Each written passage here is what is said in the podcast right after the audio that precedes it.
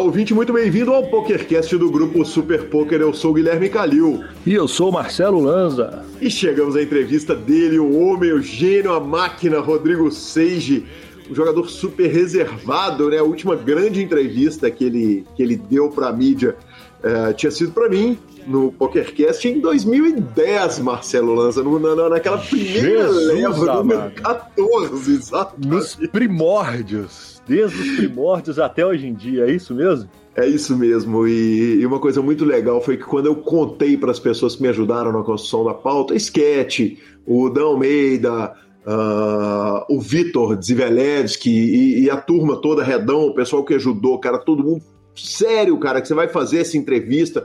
Quer dizer, um jogador do Nine Tails, né, guru dos melhores jogadores de pôquer do Brasil, além de ser um cara sensacional. A verdade é que hoje em dia, depois da entrevista, eu penso em questões filosóficas que eu gostaria de discutir sobre o pôquer, me dá vontade de ligar para ele.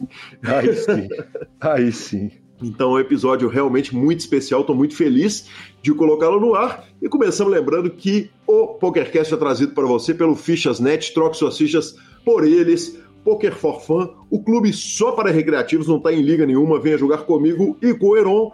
E Pay for Fun, a sua empresa de pagamentos online com praticidade e segurança, depósitos e saques direto nos principais sites de apostas e de poker. Perguntas, participações, sugestões, promoções e comentários. O nosso e-mail é pokercast.gruposuperpoker.com.br, Instagram e Twitter, arroba Guicalil e arroba Lanzamaia. Nosso telefone é 31 975 18 9609. Com ele você entra no grupão do Telegram. Aliás, vale dizer o seguinte: o grupão do Telegram eu não mando link, porque a gente quer que ele seja reservado mesmo. Tem que ter o trabalho de mandar e avisar pra gente que quer entrar no grupo. É por isso que, em vez de um grupo de 4 mil pessoas fazendo uma desordem total, a gente tem 400 pessoas finas e elegantes ali, né? Naquele na, na, na, naquele camarote, né?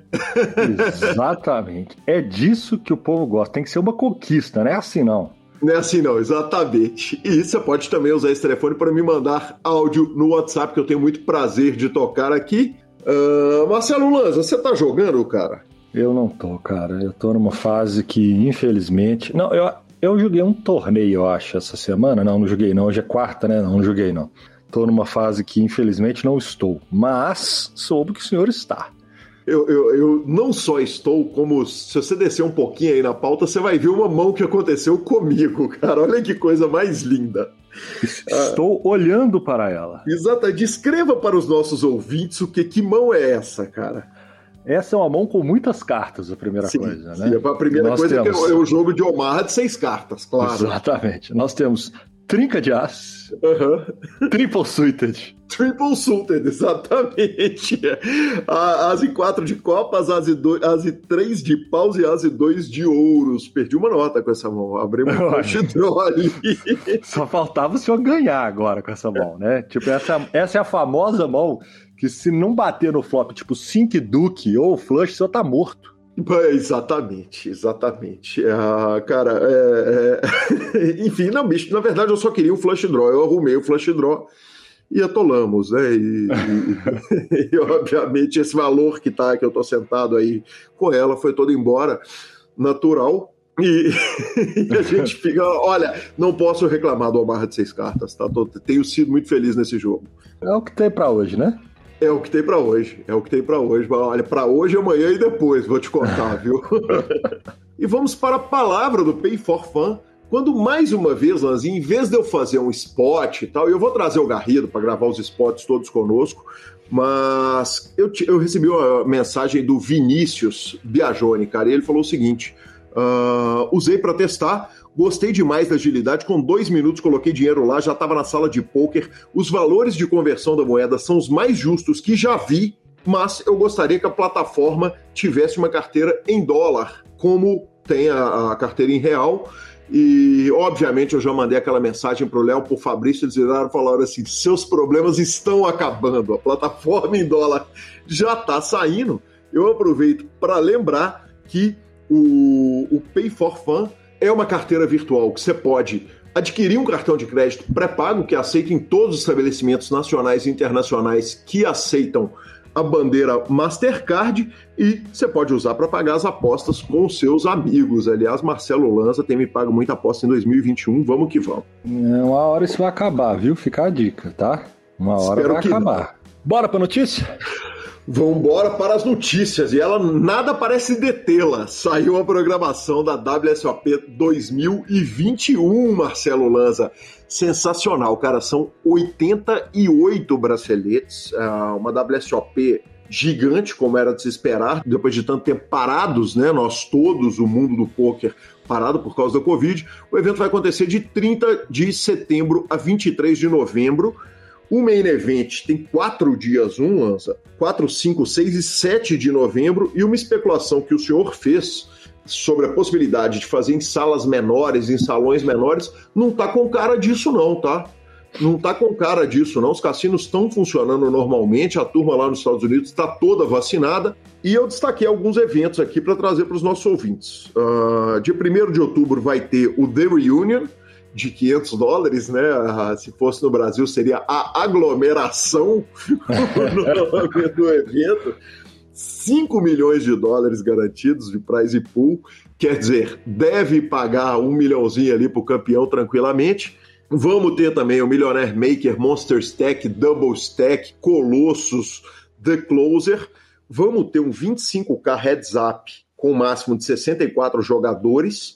Uh, eu fiquei pensando que se a gente colocar uh, dois terços do Nine Tails nesse evento, a gente tem 10% do field, né? Temos chance, temos chance. Exatamente. Exatamente, temos chance em futebol. A gente vai ter field de futebol para ganhar.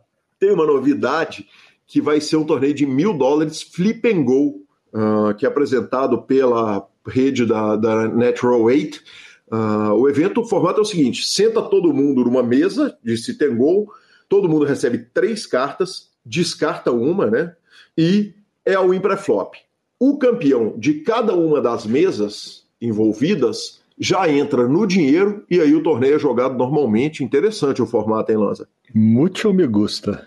Gosto do gamble, né? Gosto. Ah, só faltava não, né? uh, vão ter vários freeze-outs, Lanza. Olha que legal isso, cara. Nos dias 8, 13, 18, 21 e 24 de outubro, uh, nós vamos ter eventos freeze-out. Antigamente era só o main event, que tinha esse formato na WSOP, e eu fico muito feliz, viu? Vou te contar que se fosse para eu jogar uh, um evento de Texas Hold'em na WSOP, seria um freeze-outzão da massa. Cara, e, e, com preço justo, hein? Com preço justo, hein? É de 500 a 5 mil dólares, né? Mas Exatamente. Você ter freeze out na WSOP com estrutura e 500 dólares é sonho, hein? Ah, sensacional, cara. A estrutura é rapidinha, né? Aceleradinha, mas, mas é isso, né? Ué, é melhor ser assim do que aquele monte de ribai louco, né? Exatamente. Eu gosto muito. Eu acho sensacional. E por último, uh, eu destaquei o seguinte: está de volta ele, Dust to Seven Single Draw No Limit, uma versão de 2.500 dólares desse evento, inclusive que Doyle Bronson avisou que vai voltar a jogar depois de anunciar sua aposentadoria. Lanzinha, em uma frase aqui, eu vou, vou definir isso. Uh, só aposenta depois que morrer, né? Com todo respeito ao Papa Doyle. Só, não tem escape, não tem escape. Inclusive, o nosso correspondente internacional, Breno Campelo. Próximo é... entrevistado do PokerCast, duas horas de entrevista. Ele passou na porta da Bob's Room e Papai Doyle tava lá metendo bala, filho. Não tem isso, não tem. Não tá. É, é muita história atrelada ao jogo para falar que vai parar. É, ele anunciou que ia aposentado da WSOP e eu boto dinheiro que ele vai pelo menos no torneio para todas as WSOPs enquanto ele estiver conosco. Eu também acho. Não tem escape. o Little One for One Drop desse ano é de 1.111 dólares. Aliás, o One Drop é Little One, né? E não o Big One for One Drop. Uh, tem uma questão relevante é, Lanza, que eu, e eu estou tentando ser curto, porque a entrevista foi longa do programa, mas nós temos o problema dos brasileiros, né, cara? O Murilo ontem postou que está procurando formas de conseguir tirar o visto, embaixada está um pepino para tirar visto, uh, não se sabe se vai ter exigência de vacina e quais serão as vacinas que estarão aprovadas para entrar nos Estados Unidos. E fica uma pergunta importante: vale dar uma Fernanda Torres na parada? Quer dizer, chegar e ter Coronavac e recusar assinar pelo risco de, de não liberar a Lanza, do, da vacina chinesa não liberar a entrada nos Estados Unidos? Cara, eu acho que cada um tem que analisar o risco, né? Cada um tem que analisar o seu risco e seu objetivo. Eu não julgo nada. Se é uma pessoa que tem uma necessidade de fazer viagens internacionais, ela tende a procurar a melhor vacina porque necessita disso. Agora, se for apenas para lazer, eu já sou contra. Eu acho que você tem que se vacinar e se proteger. Mas é muito difícil julgar, né? Cada pessoa tem que tomar a sua decisão e arcar com as consequências dela. Perfeito. Para encerrar o assunto do WSOP, eu estava lendo as regras e tal, eu fui lá ler tudo a respeito que saiu, e nas regras está escrito o seguinte: as fichas de torneio não têm valor real de dinheiro. A minha pergunta, Lanza, quem que é esse cara que chega com a ficha de 25 cara do torneio e vai no caixa trocar ela por 25 mil dólares?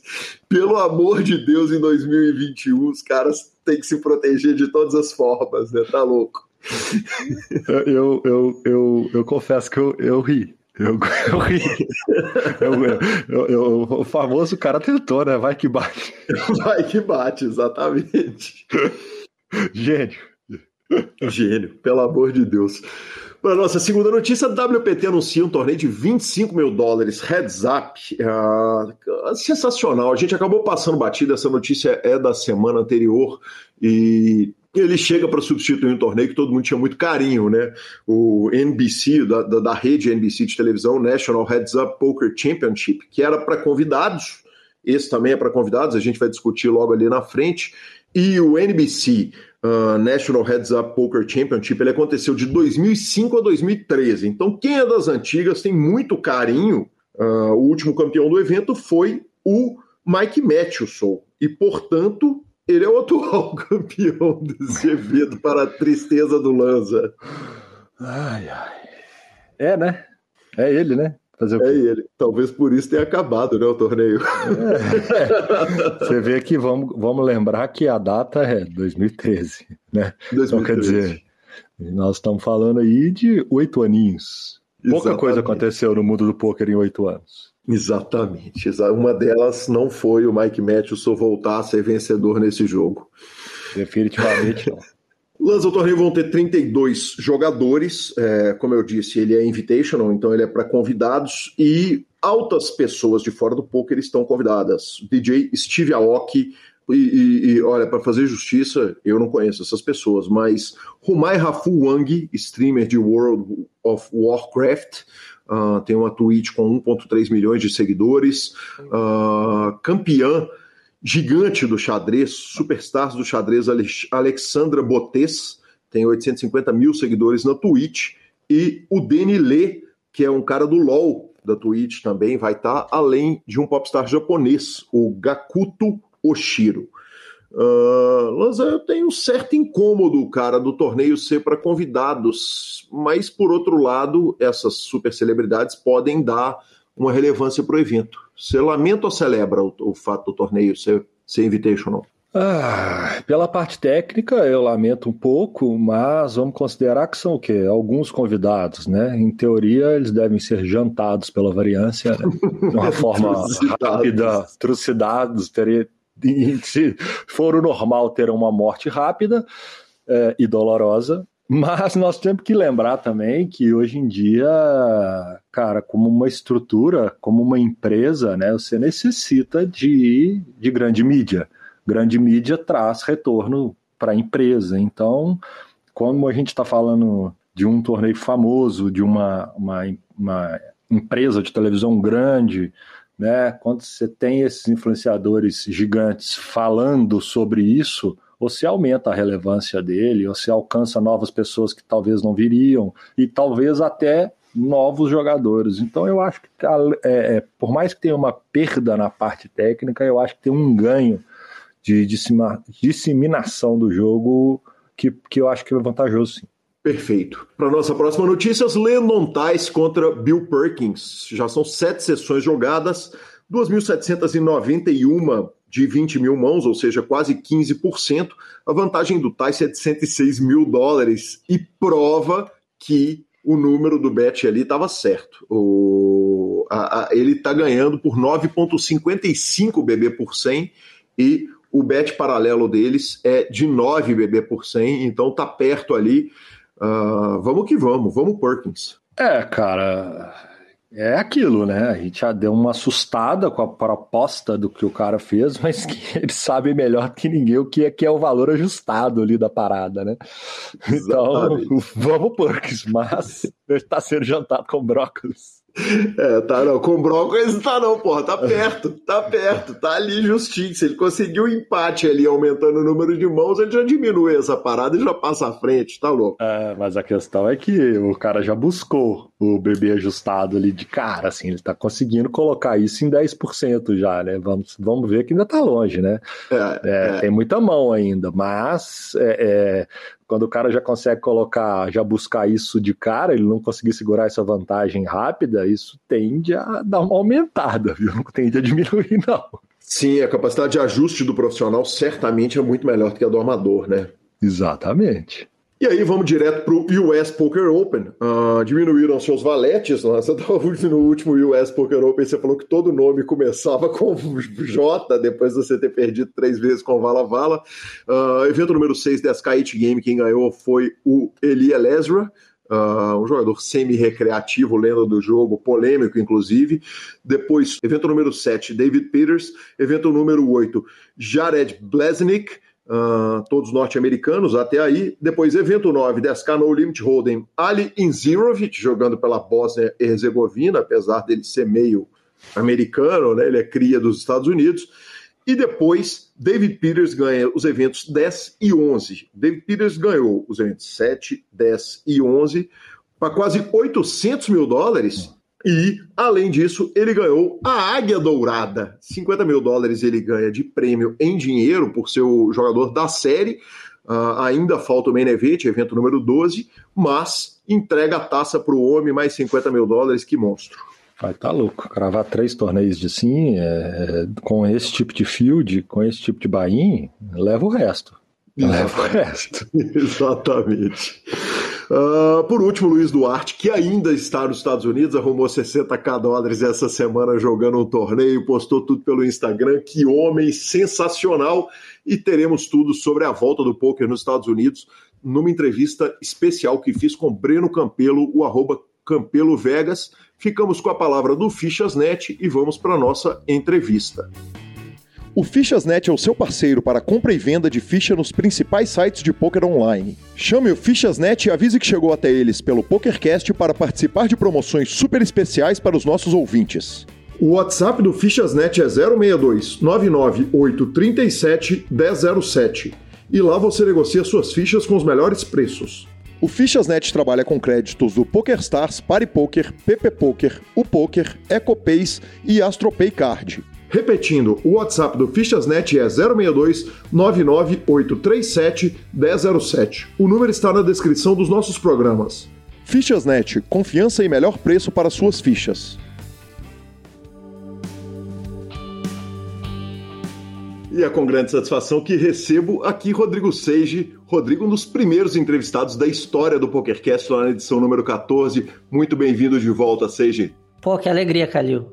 É, eu lembro nossa, foi quanto tempo atrás, cara? Você tem noção de quanto tempo que a gente fez a primeira entrevista lá? Em 2010, WSOP de 2010, ou seja, no meio do ano. Caramba, está envelhecendo junto com o poker, né? Maravilhoso. E eu tive, eu tive essa grata surpresa aí, cara, porque eu, eu parei um tempo de ouvir o, o PokerCast. Eu nem sei se vocês continuaram todos esses anos produzindo, não sei como é que ficou essa produção. Não, mas... a gente de 2008 a 2011, depois paramos e agora estamos a 170 semanas no ar. Ah, então, é, maravilhoso. E, e é, eu voltei a ouvir recente, recentemente, assim, uns seis meses atrás, eu voltei e vi assim, caralho, cara, a qualidade tá, tá absurda mesmo. Então, primeiro queria parabenizar e já dizer que eu tô feliz de participar de volta, assim, incrível mesmo. E, e ver que a gente cresceu juntos, né? A gente criou um. É, sou um dinossauro do poker aí. já tô. Quantos anos? Sim. Uns 13, 15 anos jogando. Sem dúvida nenhuma. É, é, é uma satisfação enorme também, porque é, é, inclusive, obviamente, um dos assuntos que a gente vai tratar. Eu sei da sua descrição, do seu afastamento de redes sociais e tal, e, e, e que não falou tanto, e um cara que é, que é ídolo de tanta gente, que tanta gente é, é, te tem como guru, palavras do sketch, é, que a turma de Curitiba toda te tem como um cara que é diferente, um trabalho parecido com o que os times fizeram, mas sendo você uma pessoa física e que é responsável pelo aprendizado de tanta gente. Vamos naturalmente falar de tudo isso, mas eu começo perguntando quem era o Sage antes do poker. É difícil essa, né? Mas é, vamos lá. Eu até porque eu comecei muito cedo, né? Se for pensar, é, eu fui me profissionalizar ali mais ou menos com 20 anos, eu estava na faculdade de é, ciência da computação. Então, eu conheci o poker numa, numa uma viagem à praia e fiquei fascinado, assim, né? Porque eu não sabia, eu não conhecia, nunca tinha ouvido falar de poker. Os caras me puseram para jogar numa mesa por centavos lá. E aí paguei o café da manhã, naquela época era completamente quebrado e tal. E fiquei fascinado. É, ao vivo, ao vivo. E aí a gente Sim. não, tipo, foi, foi jogar na mesa lá do, do camping, né? A gente tava acampando. Fomos jogar, tipo, começou a jogar às seis da tarde, foi acabar no outro dia, tipo, esquecemos balada, tudo, os rolês, ficamos jogando até outro dia de manhã. Uma loucura mesmo. E eu nunca tinha ouvido falar no jogo. Sim. E aí um amigo nosso falou que, que tinha gente que vivia daquilo, cara. E isso foi, puta, foi loucura, porque eu, como assim? Tem gente que vive disso. Eu tava fazendo, devia fazer estágio nessa época, alguma coisa assim. E, e já alguma coisa me deixava insatisfeito, sabe, com a vida de escritório, assim. Acho que, né, Deve ter gente que é afeita a isso, mas para mim não funcionava o rolê, assim, principalmente na computação, achava a galera um pouco fechada, assim. E aquilo apareceu uma porta de, de saída daquilo tudo, né? Tipo, eu olhei e, caralho, os caras vivem disso. E aí o cara que construiu esse começo comigo foi um cara de Curitiba que é muitas vezes anônimo também, mas que é um dinossauro do poker como eu. Aliás, eu nem sei se dessa época, cara, tem tem gente jogando ainda, me parece que é só eu e o Santiga, cara, que é esse cara que começou comigo. Você deve conhecer, claro, né? Gente que joga desde essa época profissionalmente. Sim. Mas é, a, a, nossa história no poker é tipo assim: todos foram caindo ao lado, a galera ia desistindo, fazendo outra coisa. E a gente sobreviveu, cara. Estamos aí até hoje. Fizemos, até não sei se estou é, falando demais, isso aí, seguindo. Não, por favor, estamos livres e, e, e, e, todo mundo precisa ouvir essa história na íntegra, sem, sem cortes. Beleza. É, então, o Santiago é um grande amigo, já era desde antes, né? A gente fez ensino médio juntos. E ele foi um cara que abraçou comigo. A gente percebeu, pô, dá para viver dessa parada. Ele também fazia ciência da computação. E o que aconteceu? Eu tinha uma vontade, um ímpeto muito forte. Eu era meio doidão, assim. Então eu ia jogar os torneios. Na época eu devia ganhar, sei lá, 400 reais no estágio lá. Eu ia jogar os torneios de 100 reais. Pra gente era uma fortuna, né? Naquela época. Sim e metia as caras e ele era super medroso, assim, só que era o cara que ele começou a fuçar os fóruns, a internet, então ele chegava com todo o material que tinha disponível na época, é, dos primórdios, Roberto Ritchie, acho que pouca gente vai ter conhecido, né, esse, esse começo, assim, é, o Clube do Poker, lá do, do Christian Cru e do Christian. Raul, que eram muito famosos nessa época, né, muito pouca gente jogando, mas... Então ele fazia tudo isso, né, e é, depois começou mais EV também, ele fazia esse filtro e chegava essas informações e a gente ficava estudando é, incessantemente o negócio e foi caminhando aos poucos, assim, né? O começo, eu lembro que eu não, não antes disso, é, é engraçado, né? Porque você vem, eu nem sabia o que esperar da vida, não sabia nem, né? Eu não, não esperava fazer uma viagem internacional. Quando eu vi, quando, com 20 anos, eu estava indo para Londres, assim, meio que é, quase do nada, assim, né? Tudo, esse começo aconteceu quase como se fosse um sonho, assim, né? Porque é, é muito diferente das expectativas comuns que tinha pra gente naquele momento. Que legal. É, naquela primeira entrevista, naturalmente, eu fui ouvi-la e ela está à disposição. Eu consigo, caso você tenha interesse pelo áudio. São, é, é, muito engraçado, né? São, são, são duas pessoas muito diferentes conversando. E, e uma coisa que você me fala é o seguinte: tecnologia é só uma das áreas que me interessam eu tenho diversas outras áreas de interesse. Você fala o seguinte: é, eu não fui para a WSOP por causa da faculdade. Falando daquele ano, é, a gente fez uma entrevista durante a WSOP e, e, outra afirmação que você faz é: eu não me preocupo só com dinheiro. Quando você olha para trás, quer dizer, você abriu mão de algumas coisas lá no começo do poker para terminar a faculdade. Era essencial ter feito aquilo naquele momento? Assim, tem várias coisas, né? De um, de um lado, a, a cobrança da minha mãe completamente compreensível, né, Porque você pensa assim, É, ninguém vivia de poker naquela época. Hoje mesmo, eu não sei se, né, é difícil de você, é, por ser carreira instável, enfim, tem várias coisas assim, né? É, não sei se todo mundo aconselharia o seu filho a seguir essa carreira. E então eu acho completamente compreensível que a minha mãe tenha dito assim, não, é, tenha feito uma pressão para terminar a faculdade. Eu terminei, em, demorei muito para terminar, né, justamente por causa do poker. Já as coisas já estavam acontecendo dentro do poker e, e de certa forma achei importante terminar aquele caminho. E foi um caminho extremamente importante dentro do, do poker, né, para é, para forma como as coisas foram se desenvolvendo, né? Eu fui me dedicar ao estudo, a coisa de software e tal, e isso foi foi primordial para a minha carreira como um todo, né? Que não envolveu só jogar, mas várias outras coisas dentro dessa área. E sobre essa coisa das, das, é, dos vários interesses, isso é, continuou e continua até hoje, né, cara? Eu tenho. Eu sou a maior coxa de retalhos que eu mesmo conheço, cara. Eu estudei de tudo, assim, um pouco, e fui abrindo o leque para todas as áreas. E muito por causa disso, né? É, essa ideia que eu te falei, que, por exemplo, que o poker aparece como uma porta de saída, né? Do mundo vamos dizer, entre aspas, comum, né? Sim. As pessoas, né, do trabalho é, da labuta Corporativo, ali, né? de escritório, dia a dia, 9 to 5, né? Expressão para usar um anglicanismo aqui, né? Aquele trabalho de, de 8 da manhã às 6 da tarde. Perfeito, é. é, é então, é, apareceu alguma porta de saída, né? Não é que, como eu falei, nem conhecia poker, não, não é, talvez seja uma narrativa um pouco diferente, né? Mas eu não, não sonhava em ser jogador de poker, nunca é muito assim, né? Eu sempre falo que faço tipo uma, uma metáfora para o jogo de xadrez, né? A gente faz aquilo que pode. Então, se você nasceu peão, você só tem um movimento possível, né?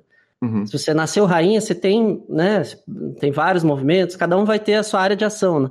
E a vida cobra isso, que você escolha é, dentro do que está possível, né? Da, dentro da sua história. Não é que a gente escolhe e vai, né? Então, tipo assim, o poker apareceu como essa porta de saída e eu me agarrei a ela com muita força, assim, né? E, e ele sempre foi essa, essa, essa via de mão dupla, assim. Eu sou muito grato ao poker, né? Uma carreira que me trouxe o número de possibilidades que trouxe para minha vida é absurdo mesmo. Ainda mais olhando depois da vida adulta, né? Para onde se encaminharam todos os amigos e tal. Então, o número de, é, quer dizer, a liberdade que você alcança com o poker é enorme. E a grande questão é isso, né? O que fazer com essa liberdade. Então, por isso que eu fui atirando para tudo que é lado. É, porque é, acho que o que me moveu esse tempo inteiro foi a curiosidade com as coisas do mundo, né? Depois a gente pode falar um pouco mais disso, mas é, fui estudar outras coisas e tal. E vou continuar fazendo isso porque é o, é o meu rolê, assim.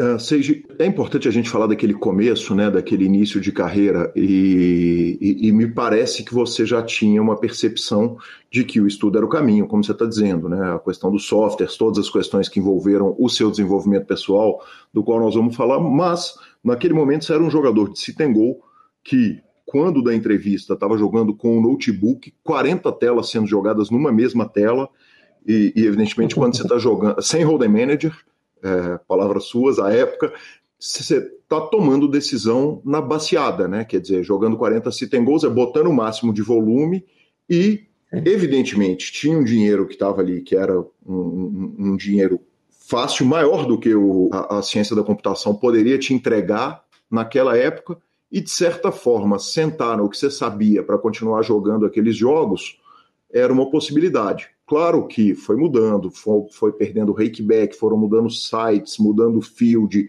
jo jogos ficar, foram ficando mais resolvidos. É, mas vamos falar um pouquinho a respeito daquele momento do jogo, porque jogando 40 telas simultâneas de sit você poderia tranquilamente ter se acomodado, parado de estudar e falando, tô matando isso aqui, vou continuar matando. Sim, é. Uh, isso foi bem, né? Acho que, pelo que você falou, faz uns 10 anos já, né? Quase 11 anos. E naquela época se apresentou como a, a, melhor opção, assim, né? Talvez eu tenha calcular, eu nem sei se, se eu cheguei nessa minúcia, assim, né? De calcular o, o ROI, né? O, o lucro por hora dessas, eh, desse tipo de, de atitude, mas eu vinha... Eu pensava o jogo de uma forma diferente essa época, né? Eu pensava de uma forma mais robótica, e isso tem um contraste enorme para as coisas que eu vim vivendo nesses últimos dois anos, ou três anos, uhum. vai. É, eu pensava muito na, na questão do DTO, nessa época nem tinha PioSolver, não, né, esses softwares não estavam desenvolvidos, mas é, eu já tinha estudado muita coisa da, da, de ICM e tal, e eu achava que a resolução passava meio que por ali, né, em como entender o jogo mais na forma de uma máquina mesmo, E uh, eu, eu não descarto isso completamente, eu acho que é uma, é uma parte importante do jogo, mas justamente a arte de jogar poker eu acho que é esse é, é esse tentar unir essas duas partes, né? Porque existe uma. Se fosse para jogar contra a máquina, a gente nem jogaria, né? Porque não. não é, na verdade, não tem como vencer a máquina, né? Então, como a gente joga contra jogadores, é a mesma situação do xadrez, né? A gente joga contra jogadores e a gente tem que unir essas duas funções, que é entender bem como a máquina funciona no, nos limites do que, do que o ser humano consegue, né? Tentar abstrair essas coisas. E do outro lado, entender um pouco da, da não sei se dá para chamar assim, mas da psicologia do poker, né, da forma como, como a média dos jogadores joga ou como cada jogador individualmente joga. Eu acho que tem uma trajetória que vai do, é, digamos, do micro stakes até o high stakes, por onde eu batalhei em todos muito, assim, tanto que é isso que você está falando, né? Essa foi a minha história. E, e, essa trajetória é essa, né? Quando você vai do, do, do, macro, quando, tipo assim, quanto mais low stakes, mais você está pensando na população de forma geral, né? Você não, não dá para você ficar perdendo tempo pensando em cada jogador individualmente. E no high stakes é o contrário, né? Você começa a se dedicar é, cada vez mais a entender individualmente como que os jogadores pensam. E claro que tem tendências populacionais de, né, de todas as formas, mas é, isso vai ficando mais e mais importante conforme você vai subindo seja, eu vou pedir licença para tocar um áudio da entrevista anterior, que era exatamente a gente discutindo se o jogo poderia ser resolvido. E eu não quero jamais fazer a covardia né, de da gente pegar conceitos de lá para para vir cobrar esses conceitos dez anos depois, porque o jogo foi completamente diferente, teve um monte de acontecimento, mas tem algumas coisas que são muito curiosas e a gente não podia deixar de tratar. Por exemplo, isso aqui. Você acha que, que, que, vai chegar um momento que o Citengo vai estar matematicamente resolvido e que os jogadores tops do mundo vão tomar decisão que sempre ela é certa, que ela sempre ela vale para o geral, cara? É, resolvido eu acredito que não, assim, né? É, segundo até esse livro, o Matemáticos do Poker que eu posso citar agora, eles falam que o único jogo que pode ser resolvido no poker, resolvido, é, assim, toda a sua jogada tenha, seja jogada de uma forma é, ótima, ou ótimo, como eles chamam, é o, é o jogo de up. O jogo multitable, ele não, na verdade, não tem como ser resolvido pela, pelo, não sei se é meio complexo falar disso, mas é pelo equilíbrio de ranges entre uh, vários jogadores. Mas com certeza ele está muito mais difícil, porque é um jogo, dentre todas as modalidades que tem hoje, o, o City Goal Single Table ele é o mais fácil de se aprender a jogar em pouco tempo, entendeu? O mais fácil de você conseguir ser ali pelo menos break-even em pouco tempo. Seja, é, não tenho nem a intenção de te cobrar né, uma afirmação de 10 anos, mas a gente teve uma revolução é, no jogo e hoje em dia a gente está num ponto que acabou aquela história de chegar no break de um torneio ou de uma discussão de mão, três pessoas terem opiniões. Tem opiniões que são preto no branco, é, é, é né, é, é, A ou B, que é a única solução certa. eu queria que você falasse um pouco a respeito disso, dessa, dessa evolução e desse momento em que vários jogos, várias coisas estão de fato resolvidas no jogo. É, os limites do, do jogo vão sendo empurrados cada vez mais para a borda, né? Uhum. É, então o que acontece? As pessoas que. Ah, tipo, quem não estudou acabou caindo, né? Então, quando eu tava lembrando da galera dos dinossauros do poker, sobreviveu, no fim das contas, o pessoal que estudava, né? Teve uma galera. É... Assim, não dá para dizer de 100%, né? Teve. Tem um pessoal que joga mais no feeling e tal, mas todo mundo teve que se adaptar um pouco estudar um pouquinho, pelo menos, né? Saber. Porque no fim, essa galera que joga, por exemplo, mimetizando os outros, no mínimo eles estão mimetizando quem estuda, né, Então, acaba que uhum. é assim que, que foi se desenvolvendo o jogo, né? É, ter essa relação. Então, é, eu acho que. É, é eu não quero nem, nem fazer um exercício de, de futurologia, né? Mas é, os EVs vão se apertando um pouco e a coisa vai ficando mais difícil. Em teoria é isso, né? Sim. Perfeito. E, e aí você vinha falando o seguinte a respeito do monopólio da informação, dos poucos que detêm a informação, e o que gerou a popularização do poker, num primeiro momento, foi exatamente a popularização da informação. Quer dizer, o Super System, lá nos anos 70, começa a falar que poker não é roleta e bacará, né, que existem coisas certas e erradas, e aí depois vem os Dan Harrington e aquele, aquele formato todo de fóruns que você participou, você viveu e foi uma figura muito presente né, na, no, no cenário de fóruns. E essa popularização do poker que permitiu é uma das coisas que permitiu a explosão do poker. E agora a gente está vendo um movimento oposto, quer dizer, o Yuri, há, há dois programas ou há três programas, me falou que se um jogo tivesse tamanho suficiente, é, field o suficiente, volume de jogo suficiente, ele poderia tranquilamente sentar, contratar alguém para desenvolver um software para um jogo, para resolver um jogo. É, tá chegando nos níveis, né? É, é, é como o desenvolvimento de qualquer uh, esporte. Eu não acho difícil usar essas palavras que elas também não têm definição exata, né? Uhum. Para mim, o poker é alguma coisa que fica entre o, o, o xadrez e a roleta mesmo, assim, né? Não porque é, é claro que não, não, não é um jogo de azar estrito senso, né? Como, como você acabou de comentar. No entanto, para algumas pessoas vai ser um jogo de azar, né? Que estão jogando ali, e para outras vai ser xadrez, né? Tipo, existe uma exatidão maior que pende para um lado e para o outro. E, isso caracteriza o jogo. Então, é, como todo esporte, vamos dizer assim, ele tende a se desenvolver para esses lados. Hoje em dia você vê, né? Eu não, não, não sou do mundo do esporte mesmo, assim, né? Não acompanho absolutamente nada, mas tenho vários amigos que são. E eles falam do desenvolvimento disso, né? Das, das que hoje em dia tem rude para basquete, para futebol, sei lá, né? O desenvolvimento da tecnologia para os esportes está super avançado. Porque é isso, todo lugar onde onde rodar dinheiro vai a, tecnologia da informação vai entrar com tudo, né? Tipo, tendo financiamento, o negócio entra e, e se desenvolve. Né? E agora está acontecendo mesmo, né? Acho que muita gente do high stakes consegue ter dinheiro para financiar esse tipo de projeto. E é ali que corre o que corre o negócio, né, no fim das contas. Não só dinheiro, né? Você precisa ter, claro, precisa ter ideias, precisa ter, precisa achar gente capaz de fazer isso, é muito difícil. E, enfim, mais ou menos por aí. Você considera isso um problema quando você pensa no panorama geral do jogo? Que isso pode tornar o jogo um jogo tão difícil que ele vai acabar eventualmente expulsando o recreativo? Essa é uma discussão que a gente tem há muito tempo, né? Como é que é a diminuição do, do rakeback, de incentivos, é, e os próprios sites foram tirando incentivos de profissionais, jogando para os recreativos. É, você acha que esse tipo de monopólio da informação, de excesso, jogo muito bem resolvido, pode gerar problema para quem está entrando no jogo e, e, e, quer brincar? Eu acho que a curto prazo não, e a longo prazo é difícil de definir quanto que é isso, né? A longo prazo com certeza, mas é inevitável no fim das contas, né? É como uhum. o poker é um objeto cultural, né, cara? Então ele tem ele tem data de começo, meio e fim, como tudo na história, né? Não é uma coisa assim. É óbvio que eu quero que o poker dure para sempre, tá? O meu meio de vida, né? Não tem nada a ver com isso. Mas, é, é, sei lá, né? Existia a profissão de datilógrafo, agora não tem mais, sapateiro, sei lá, um monte de coisa que vai, acontece e para. Eu acho que o poker não, não tem por que ser diferente disso. Ele tem uma, uma data de, né, uma, um ciclo de realização. É, a gente costumava ser mais apocalíptico nesse sentido, né? De achar que ia durar muito pouco e tal.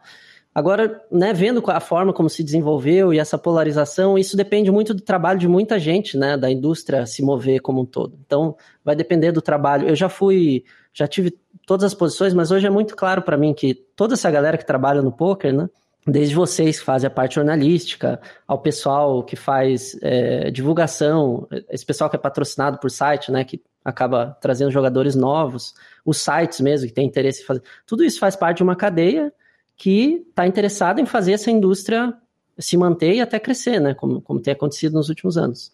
Sim. E, e, e eu acho todo mundo absolutamente necessário para o negócio rodar. Então, não tenho, sabe, acho que é, tudo isso é importante.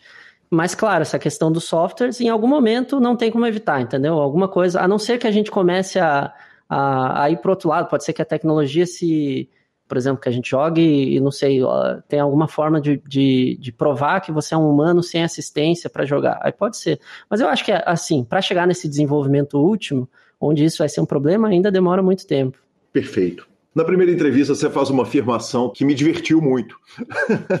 você disse o seguinte: para fazer qualquer coisa que você resolve fazer na vida, você precisa de seis meses de dedicação total ao ofício.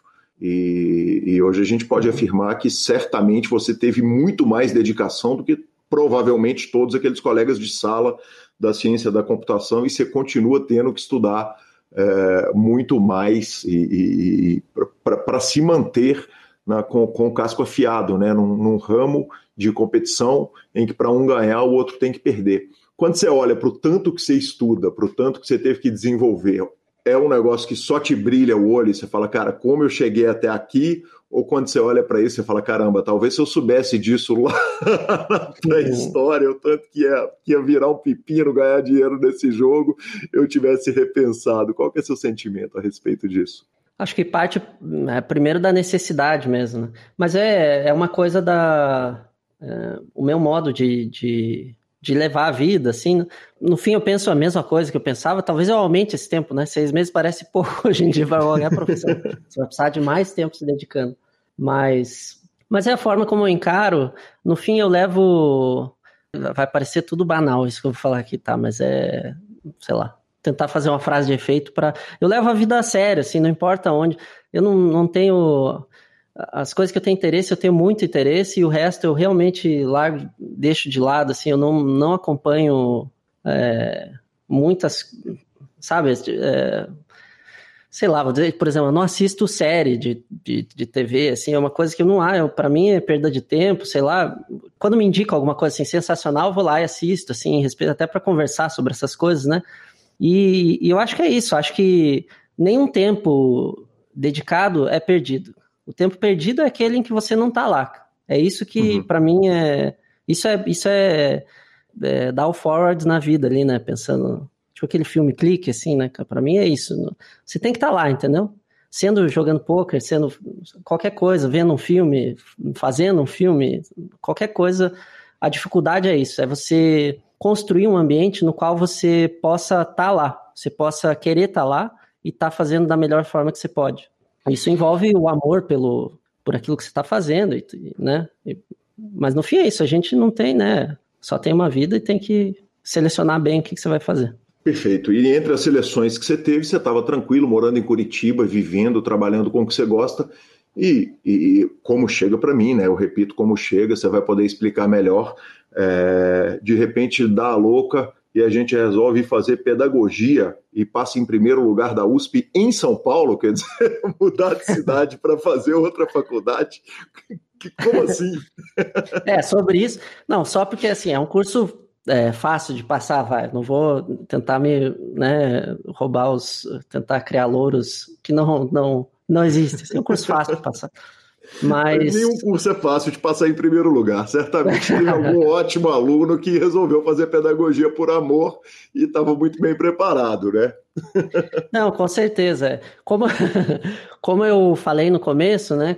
Eu tenho uma relação com o poker que não é para ser, né, ser bem aberto assim com, com, com a audiência do PokerCast, que é uma relação que, que tem muito de amor né, por toda essa trajetória, mas que lá e cá, pontualmente, ela é afetada, né?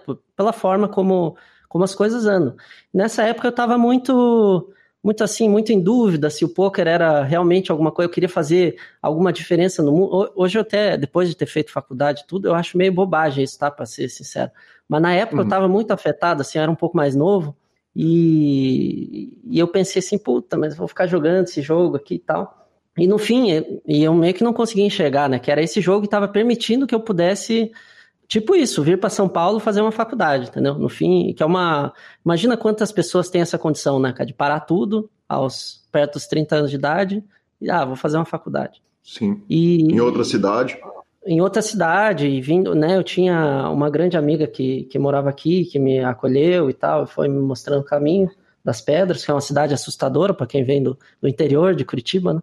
Sim. Mas eu tô há seis anos aqui, muito bem adaptado, e essa decisão de ter vindo para cá para estudar foi uma das decisões mais acertadas da minha vida. Foi onde eu botei a cabeça no lugar e conheci outros campos do conhecimento que, que me ajudaram a ver o mundo, até para, até assim, naquela época, fazer as pazes por completo com o poker, né? Tipo, voltar e dizer assim, não, é isso mesmo.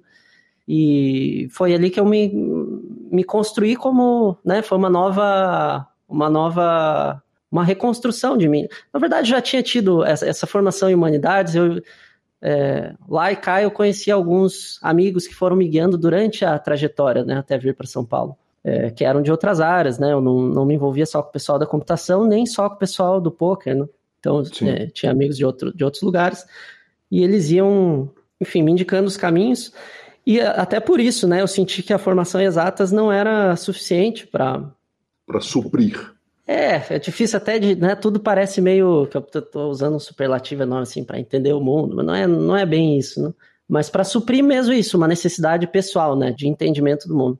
Então eu vim para cá e eu, assim, cara, passei três anos lendo muito, assim, tipo, não fazia outra coisa, entendeu? Sem jogar poker? Sem jogar, sem jogar. Quer dizer, você e... abraçou a faculdade e foi abraçar e, e, e, qual era o plano quando você entra para a faculdade de pedagogia? É difícil dizer o que o plano, assim, né? Eu tava um pouco assim, tipo, o poker tava é, ele tinha saturado um pouco nessa época e eu pensava assim, bom, vou tentar alguma coisa para ver o que, que rola. E eu sempre tive interesse pela área da educação, não só porque, porque eu era professor também, né? Já dentro do poker, assim, dentro uhum. de todas essas carreiras que aparecem no poker, uma delas é de ser professor. Eu sempre me senti muito bem nisso. Eu sempre admirei os professores, tive grandes professores na minha, na minha trajetória. E, e eu pensava nisso, ah, acho que eu acho que eu posso ser professor. Aos poucos eu fui conhecendo as pessoas aqui na em São Paulo que, que trilharam esse caminho, né? E aí eu fui vendo que a dificuldade de construir uma carreira nessas áreas é enorme, assim, né? Porque, enfim, a gente também está numa época que está pior para isso, né? Do que quando, do que quando eu vim para cá. Mas tem essa dificuldade. Então, tipo, conheci muita gente com pós-doc, sabe? Fez carreira inteira na USP, foi para Sorbonne, é, fazia pós-doc, volta para cá e fica desempregado. Aí eu pensei assim, uhum. pô, se o cara que tá, sei lá, 15, 20 anos nessa trajetória tá difícil para ele, para mim que não vai ser fácil, né, cara? Então eu vou, vou abraçar isso de ter tido essa formação que eu achei sólida nessa área, para mim, né? Tipo, consegui estudar bastante. E tá bom, eu vou, vou trilhar é, outra, outro caminho aqui, né? Tipo, voltando ao poker, e aí até isso dá para até a gente fazer um gancho com a próxima fase da minha, da minha vida, que foi entrar no Forbet. E se, se, se, você me permite interromper, o sketch fala exatamente disso, que você teve um momento em que você se questionava o seguinte, quer dizer, eu quero de fato ser coach, fazer direcionamento, e aí coach está com, tá com um momento muito ruim, né, para a palavra coach, mas de ser, de ser instrutor mesmo, de ser professor, de dar aula, de ensinar, de distribuir conhecimento, essa é uma fala essencial do sketch ali no, no nas conversas que a gente teve para a construção dessa pauta. É, então, eu já conhecia, né, de longa data já o Will, o Sketch, o Rafa e o Crema, né? Sim. Com quem eu já tinha, tinha contato próximo. E na época que eu fui voltar, eles já conheciam o jeito que eu trabalhava, né? Que eu sempre fui assim, pra, é, é, é porque assim, é, eu acho que é difícil, eu não sei se hoje como é que tá, se você pega o Midstakes, o Lost eles têm mais contato com essa gente, assim, né? Mas na época que eu tinha contato com, com o pessoal que estava começando, era é difícil achar gente disciplinada. Não só no poker, em qualquer área. Né? No poker é um pouco mais difícil. Por quê? Porque a, a, facilidade com que o dinheiro entra no começo, sem você saber muito, ela vai iludindo um pouco, né? Então acaba quebrando um pouco da, da disciplina que o cara pode desenvolver. Claro que você acha um ou outro ali. E acho que uhum. ele já tinha essa, essa visão de mim, de tipo, um cara disciplinado, que vai conseguir fazer as coisas. E eu tava conversando com o Will nessa época e eu falei, ó, oh, Will, tô querendo voltar a jogar e, e não necessariamente jogar, assim, né? Como eu falei, eu sempre fui muito entusiasta de estudar qualquer coisa, assim. Né? E o poker também, né? É, principalmente, foi a coisa que eu mais estudei na vida. E eu falei pro Will, cara, tô pensando em fazer um esquema assim com vocês, em que eu estudo e aí, né, eu passo conteúdo pro, pros pro alunos time. do Forbet, pro time. Sim. E aí a gente fez meio que uma, nem sei se foi uma negociação, assim, ele deu toda a confiança no mundo. No fim das contas foi assim, cara, eu inventei o meu emprego, o meu uhum. salário e disse pro Will assim, cara, tô afim de fazer isso com vocês. E ele, ele não titubeou, cara, ele disse, deu call, entendeu? Começa aí, vamos ver o que que rola. E, e foi uma parceria de, de, de tremendo sucesso, achei, fiquei três anos lá. E, e, e era isso que eu fazia, né? Eu dedicava 20 horas por semana para estudar o jogo, só para estudar, né? Então foi muito. É, a gente fazia estudos de larga escala, ia passando para os alunos, e, e nessa época eu jogava aos domingos também. Isso foi uma coisa que até o Will foi, ele foi super importante nisso, porque ele é, falou para mim: ó, oh, seja, legal e tal que você quer estudar, mas eu acho importante você jogar pelo menos no domingo, entendeu? Pra, uhum. Porque para você ter um, um contato com o jogo e tal. E foi super importante o desenvolvimento posterior da minha carreira isso. Então, né, só tenho a agradecer. Seja, do momento que você para, porque o poker tá meio andando de lado, tá. Eu não lembro exatamente a palavra que você disse, parece trans, tava transbordando, né? O poker ali, uh, e de repente você volta a estudar o jogo. Teve um impacto de diferença técnica entre o poker que você parou e o poker que você pegou de volta no Forbet? Ai, cara, não sei dizer. Eu acho que. Não, eu acho que com certeza, né? Teve, tipo assim, foram é, dois a três anos ali em que, o, em que o jogo se desenvolveu. Mas eu consegui pegar, como eu já estava na cola dos softwares antes de parar, eu consegui pegar o negócio meio, meio rápido, assim, né? O trem. O trem tava andando, eu pulei lá para pegar o trem e consegui pegar meio, meio rápido, assim, a forma como estava como tava sendo desenvolvido. Mas é isso, o jogo, claro, em, três anos, e quanto mais, eu acho que esse processo vai se acelerando cada vez mais, né? Provavelmente daqui a três anos o poker vai estar mais desenvolvido do que os, né? Tipo, os últimos três anos vai ter se desenvolvido menos do que, do que os próximos três, assim, o processo vai se acelerando. Perfeito. É, seria possível você não ter seguido o conselho do Will? Quer dizer, daria para você só estudar e conseguir passar conteúdo de qualidade sem estar tá grindando domingo? Quão importante foi o grind de domingo para você entender o, o que você estava vendo ali na teoria? Eu acho que foi importante principalmente para eu animar com o jogo, entendeu? Aliás, era uma época que eu jogava muito animado, porque você passa, imagina, você passa cinco dias estudando e chega no domingo e, e joga. Então você chega, pô, com a cabeça fresca. Uhum. É, foi muito legal, assim, né? Pensar nessa, tipo. Então essa relação é muito.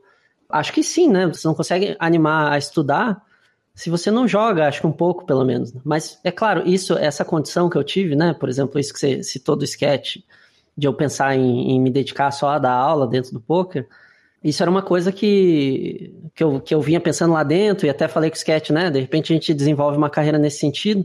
E existem várias. Uh, dentro do poker tem um. Né, uma. Não vou dizer uma infinidade ali, mas deve ser ter algumas dezenas de carreiras às quais você pode se dedicar. Né? E dar aula Sim. é uma delas. No uhum. entanto, para dar aula, você tem que construir uma história, né? Tipo, você não começa a dar aula absolutamente do nada, porque, né? Quem que vai querer ter aula com você? Então, você precisa construir uma história e contatos, né? Contatos.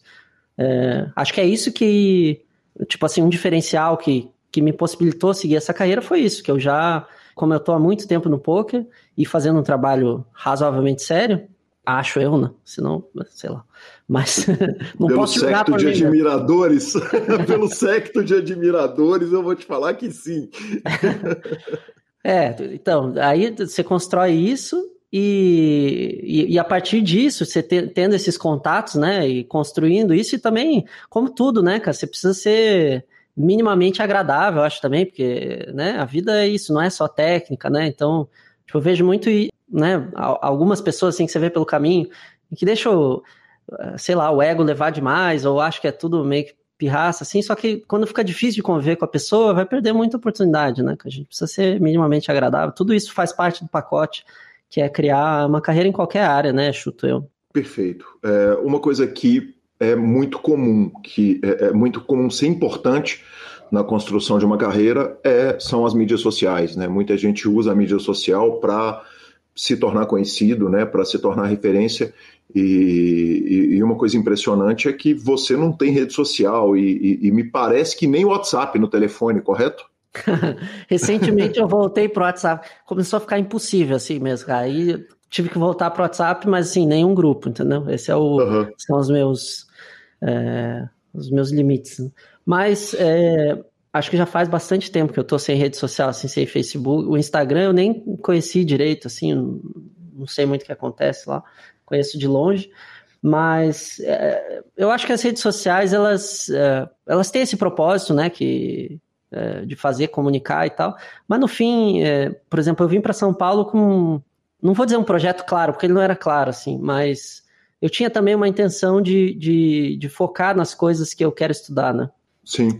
Eu acho que ter esse foco é importante. Então, eu estava numa época em Curitiba, antes de vir para São Paulo, que era muito dispersiva, tenho muito amigo lá, né? E aí, puta, saí pra beber e tal, e adorava esse rolê, não, não é que eu não, né? Mas eu, eu sempre digo, digo pros meus amigos, né? Não é uma coisa que eu tô falando pra você. Mas eu disse para eles que eu saí de Curitiba para fugir deles. Porque não dá, né? Os caras não, não tem chance de produzir com os caras por perto, que você fica bebendo o dia inteiro. Perfeito. É, e aí, eu passo para uma pergunta complementar que eu não sei nem se você sabe disso. Porque uma, a, a, a rede social pode ser feito muito bom uso dela, o Dan é o exemplo clássico, né? O Dan tem uma rede social é, muito impecável, muito é, é bem construída para que ele consiga entregar conteúdo, entregar material, e tem vários outros jogadores que fazem isso e fazem muito bem. É, mas no seu caso, por exemplo, o nickname da rede um, Natural Weight GG Poker, ele não está nem afiliado, por exemplo, ao Pocket Fives, né, que é o ranking que define onde estão os melhores jogadores. Quer dizer, é, não, ter preocupação nem com o ranking, quer dizer, essa preocupação zero é, é, é parte da mesma árvore ali, da, da, falta de preocupação com redes sociais, ou de evitar, de, de, de, de intencionalmente evitar as redes sociais? Não, não, é fácil isso porque também é, pensar em ranking trabalhando lá do Yuri e do Volks não dá, né, bicho? Você sempre vai sair triste. não, não. Que se diga, o Mastelotto, dois dois antes, falou o seguinte, cara, olha, ele foi o primeiro coach do Yuri e do Volkman, né? Lá no começo da carreira deles. é, então. Não, é, acho que esse negócio de ter sido coach, né? Isso aí passou por tudo isso, né, cara? Da gente ter. É, faz parte da, da, né, da carreira inteira, assim a, a, lista que o Sketch colocou de pessoas que te tem como referência no poker é um negócio que, cara, você vai pegar o Pocket Fives do Brasil, tá praticamente todo mundo do poker lá é, te tem como referência. E ao mesmo tempo você não tem o ego de colocar o seu nome no Pocket Fives para ver onde que ele que ele entra ali naquele ranking. A questão do ego na sua vida é uma questão que está completamente domada? Quer dizer, você atingiu a iluminação? não, jamais. Isso não tem como, né? Eu acho que eu é, acho que a carreira do poker ela me possibilitou enxergar algumas coisas. Como, e como eu tenho a carreira extensa, sempre conto uma história que é essa primeira viagem que eu fiz para Londres. Eu não esperava sair do Brasil, como eu falei, né? Uma vida uhum. interiorana, entre aspas, em Curitiba. E quando eu fui para lá, sentei na cama lá de um hotel cinco estrelas. Era o uh, Marriott Marble Art. Só que uh, alguma coisa soou estranha para mim, porque assim, eu tava lá, mas não sentia que eu tinha vencido, entendeu? E é uma, uma posição de, né, do vencedor. Então, ali eu já comecei muito no começo da carreira, eu comecei a perceber, assim, que o negócio do, do glamour, ainda que tenha sua função, eu acho que tem uma galera que trabalha com isso, e, e como eu já disse antes, né, é, eu acho essencial para girar a máquina Sim. do poker, mas esse não é o meu perfil, né? É como se fosse sei lá, na vida política eu jamais iria para presidente, né? Ia para as carreiras legislativas, alguma coisa assim. Uhum. Eu sou, sou, o cara da, da do trabalho é, técnico, assim, né? Eu sempre me enxerguei como isso, não tenho nenhuma pretensão de, de, de mudar, assim. Acho que essa é a questão, né? Também enxergar um pouco para aquilo que você é vocacionado é essencial. Né? Se você tem essa, essa pegada de, de redes sociais e tal, que você acha que vai conseguir fazer dinheiro trabalhando nessas áreas, ótimo, né? Tem muita gente que tem talento para isso, e eu acho que eles têm mais a que fazer isso. Agora, tem que saber que isso é um custo, né, para vida para vida técnica, né? Então, Sim. tem que saber balancear essas coisas, né? Quanto mais tempo você gastar com mídia, menos você vai gastar. Não necessariamente, né? Mas, tipo assim, é, é, tem que saber fazer um, um bem bolado dessas duas coisas que funcione para você. E Sage, aí a gente passa para o passo seguinte, que é o Nine Tails. O Nine Tails é um time que ele não contrata, ele não traz jogador de fora, ele não tem um time de base, né? É, é ele é uma junção de jogadores que teve troca ali no, entre os componentes, mas ele é uma junção de jogadores que, que sentam para jogar, efetivamente. Não tem esse trabalho gigante de rede social, não tem esse trabalho de, de, de vamos formar jogador. Não, vamos pegar nós e vamos fazer um desenvolvimento máximo possível entre esses jogadores. Conta para mim um pouquinho, porque você é fundador do Nine Tails, né? Você não é um jogador que foi convidado para entrar no time. Conta um pouco como que nasce o projeto. Isso aconteceu, a gente é ido pro Uruguai, era um era WPT, se não me engano, o torneio. Acho que é isso. Eu não lembro qual torneio era exatamente, né? Mas era o Party Poker Million. Se foi o, se foi o torneio que se foi o torneio que o senhor arrumou 200 mil dólares, 130 sendo vice-campeão no, no High Roller e quarto no Mini Main Event, arrumando 130 e 53 mil dólares na mesma viagem, é, é em 2020. Exatamente. Cara. A gente é ido para esse torneio e foi, puto, foi um torneio maravilhoso, assim, porque no fim das contas eu tava com saudade de ver esses amigos, né? Tipo, uhum. todos esses. Por exemplo, esses que estão no Nine Tails, né? A gente acabou é, se separando em algum momento da vida ali e perdeu o contato, assim. Não perdeu, assim, mas, por exemplo, o Yuri fazia tempo que eu não falava com ele. E eu via eles, assim, no BSOP, né? Uma vez por ano, a gente tocava violão junto e tal. E dava saudade. E esse torneio foi um torneio mágico, assim, porque tudo funcionou, né? Eu tinha ganho, esse, acho que fiquei em segundo, né? Num torneio, num, num, num 10K é, paralelo. Hum, e, sim. E, e eu e já tinha feito esse quarto. Event. É. Então tudo tinha funcionado e o, o Pablo ganhou o, o main event, né? Ganhou assim, cravada, né? No deal, tipo, foi bizarro. Ainda não, eu lembro até hoje do bordo, né, cara? Acho que ele tinha valete, valete, foram all in no, no heads up, e o bordo veio, tipo, é, valete 4-4, quer dizer, cara, foi pra cravar mesmo. Não sei se era bem Sim. isso, né? Mas ela foi assim. E, e a gente tava isso, é, acho que a gente tava, já tava com essa, com essa saudade de se ver, assim, né? Toda essa galera. E deu um sentimento muito bom das coisas terem funcionado nesse torneio. E teve algum momento que a gente se olhou e falou assim, porra, peraí, né, cara, os nossos, os nossos amigos aqui são os melhores do mundo. E são, assim, parece força de expressão isso, né, cara? Mas se olhar lá no Pocket Fives, eles são mesmo, né? Não é uma coisa. São tô, mesmo, sim. Não tô exagerando. E acho que a gente foi se conversando nos corredores e aí rolou, assim, né? Tipo, todo mundo disse, não, tamo afim e tal. Um projeto que a gente achou que ia demorar, pra, porque, assim, cada um tinha, um, tinha uma amarração em algum lugar, né? Eu tava no Forbet, uhum. o Gustavo tava no Full e tal. Enfim, o, o, o, Yuri ainda tava no, no BTB, né? Sim. E aí o Cássio e o Pablo Volks tinham um negócio dele. Então, tipo, tinha que meio que dar um jeito de, de, de fazer rolar essa, essa desamarração para criar um um projeto que, que a ideia era ser o, né, um, um projeto para alçar o, o poker nacional aos níveis que ainda faltavam, né?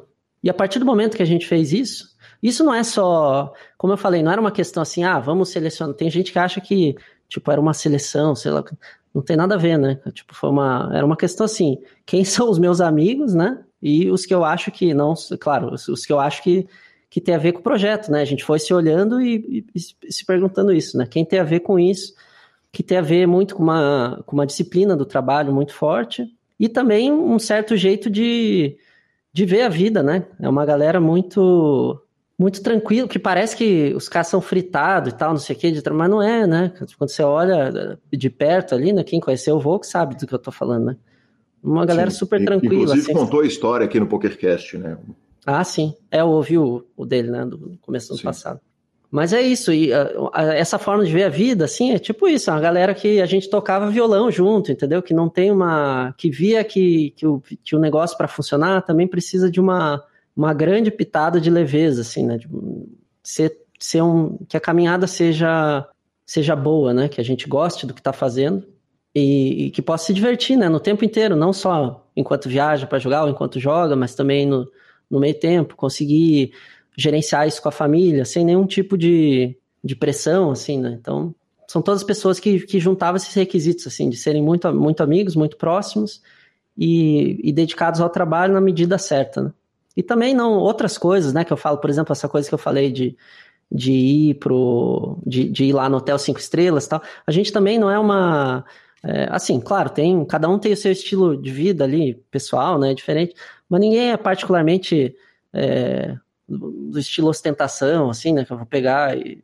Porque poker tem um pouco disso, né? A galera cai muito do cavalo por ganhar dinheiro muito rápido e aí... Então essa foi a galera que aprendeu a, aprendeu a gerir a carreira por já estar há muito tempo fazendo isso. Né?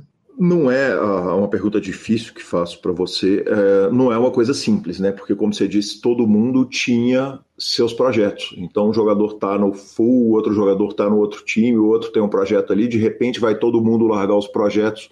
Foi uma, uma coisa feita sem estresse, ou teve estresse, teve mal-estar, teve treta, teve a gente está falando de egos, né, de um esporte em que os egos são muito aflorados. Teve gente que se sentiu incomodado por não ter sido convidado.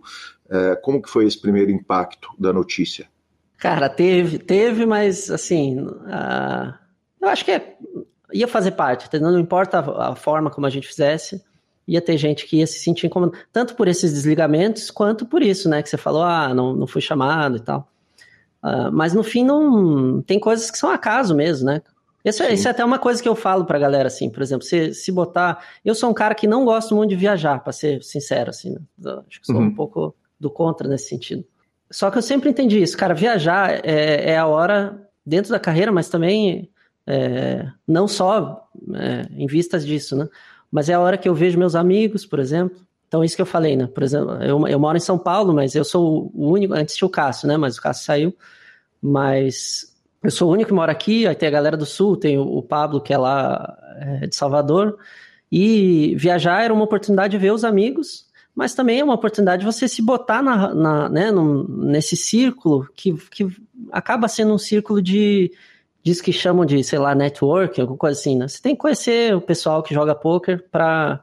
É, porque é bom, né? Porque é isso, essa, essa ideia que eu, que eu passei antes do monopólio da informação, no fim tem a ver um pouco com isso, né? Você precisa conhecer, não é que você é, mono, é um monopólio para si mesmo, né? Não, ele tem que ser, o, o, conhecimento ele tem que ser difundido entre um grupo, entre esses grupos pequenos, você vai construindo a base da amizade, né? Você não vai querer trocar informação com um cara que é chato, sei lá o quê, né? Então, é, viajar é uma, viajar para esses torneios, né? É um meio de conhecer essas pessoas, né? De se se mostrar e, e, e conhecer né, as pessoas novas que estão jogando. A gente sempre conhece gente nova legal. Acho como tudo no, na vida, assim, né? Para dizer uma frase forte, é relacional, né? Que a gente precisa se relacionar com os outros para porque parece que o cara pode ganhar vida com poker trancado num quarto e, né, pedindo iFood o dia inteiro. Mas até dá, né, cara? Mas é, sei lá, não é, é mais difícil desenvolver a carreira e não parece ser uma vida das mais agradáveis possível. Sim, exatamente. A que custo, né? Seja, o, o, formato do time, ele nasceu pronto, quer dizer, vocês já tinham isso, alguém já tinha isso na cabeça, porque eu sei que teve uma mudança, uma das a, a mudança que eu conheço a respeito do Nine Tails é que vocês chegaram a ter um time de base do qual fez parte o Dalton Robold, também um gigante que passou aqui pelo PokerCast, tá muito bem colocado. Hoje é 15 enquanto a gente grava a entrevista no Pocket Fives. Chegou a ser primeiro colocado no mês de maio e, e vocês tiveram um time de base. Esse formato, nós vamos ser nós, abraçados conosco, como é que ele foi sendo construído? Como é que ele surge nas conversas ali? É, aí houve uma série de, de entreveros ali entre o pessoal, né? Porque é isso, já vinha, como essas pessoas vinham de, né, como os, os, os, nove que formaram o time vinham de vários lugares, tinha essa dúvida, porque alguns tinham, tinha gente que era, é, que jogava para eles, né, de alguma forma ou de outra, e na hora que a gente fez o acordo, disseram, vamos ter um time, um time pequeno em que a gente possa olhar para o que os caras estão fazendo de perto, e assim, ter, né, duas, áreas de atuação. Mas aí passou, eu nem lembro quantos meses, mas alguns meses, e a gente começou a ver que não, que não teria condições de, de tocar os dois ao mesmo tempo, né? Que tipo, é, a gente não conseguia se, se dedicar. Acho que uma coisa que une essas pessoas, né, esses nove, era a questão de tipo assim, a gente não gosta de fazer trabalho mal feito. Uhum. E, e isso começou a incomodar. Eu não sei se todos. Tem uma galera ali que conseguia levar os dois de uma forma mais leve, né? Mas, assim, falando por mim, foi meio que isso, né? Começa a incomodar o fato de você ter duas frentes de negócio e, uhum. e uma começa a atrapalhar a outra, e aí chega uma hora que não, entendeu? Não é nenhuma questão de profit, de não sei o quê, porque se fosse, né, claro, é isso que você falou, né? Continuar com esses jogadores atrelados a ti, é, né? Pô, os caras eram ótimos. Aí teve uma, uma, certa disputa ali, né? Não, não, disputa, né? Mas a gente conversou entre nós para ver qual seria a melhor saída. A gente decidiu por encerrar esse time e depois os meninos continuaram.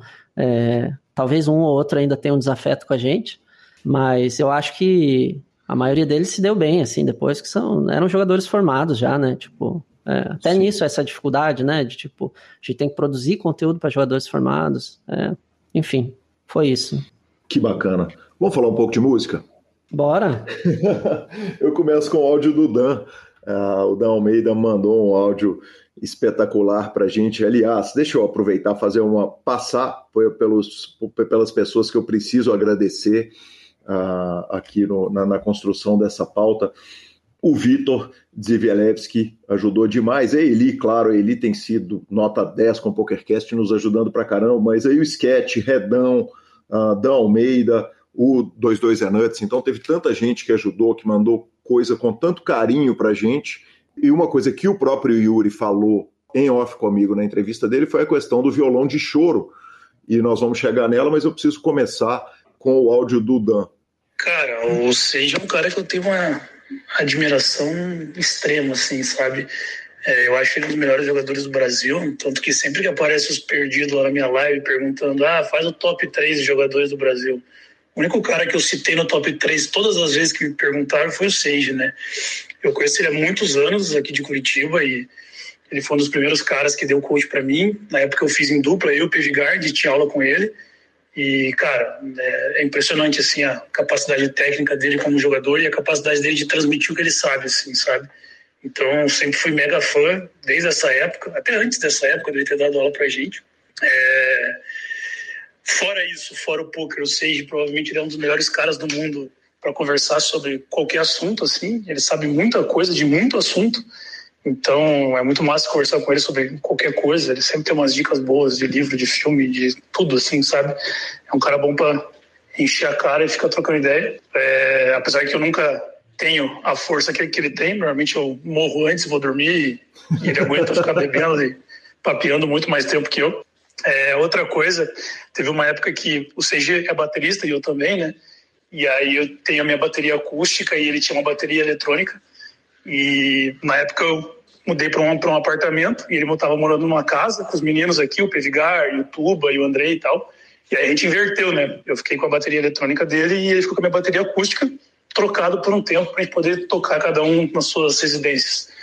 E aí passou, passaram-se alguns anos, um ou dois anos, e aí ele mudou para São Paulo, aí eu peguei minha bateria de volta e ela tá desmontada na casa do meu pai e continuei com a bateria eletrônica dele aqui, né? Porque ele não ia usar em São Paulo e tal. E aí fui ficando, cara, fui ficando, fui ficando, e ela, pô, ela faz parte da casa aqui, eu toco quase todo dia e tal. Aí, uns três, quatro meses atrás, o Sage me mandou uma mensagem. Falou, cara, e, e, e a bateria está tocando? Como é que tá?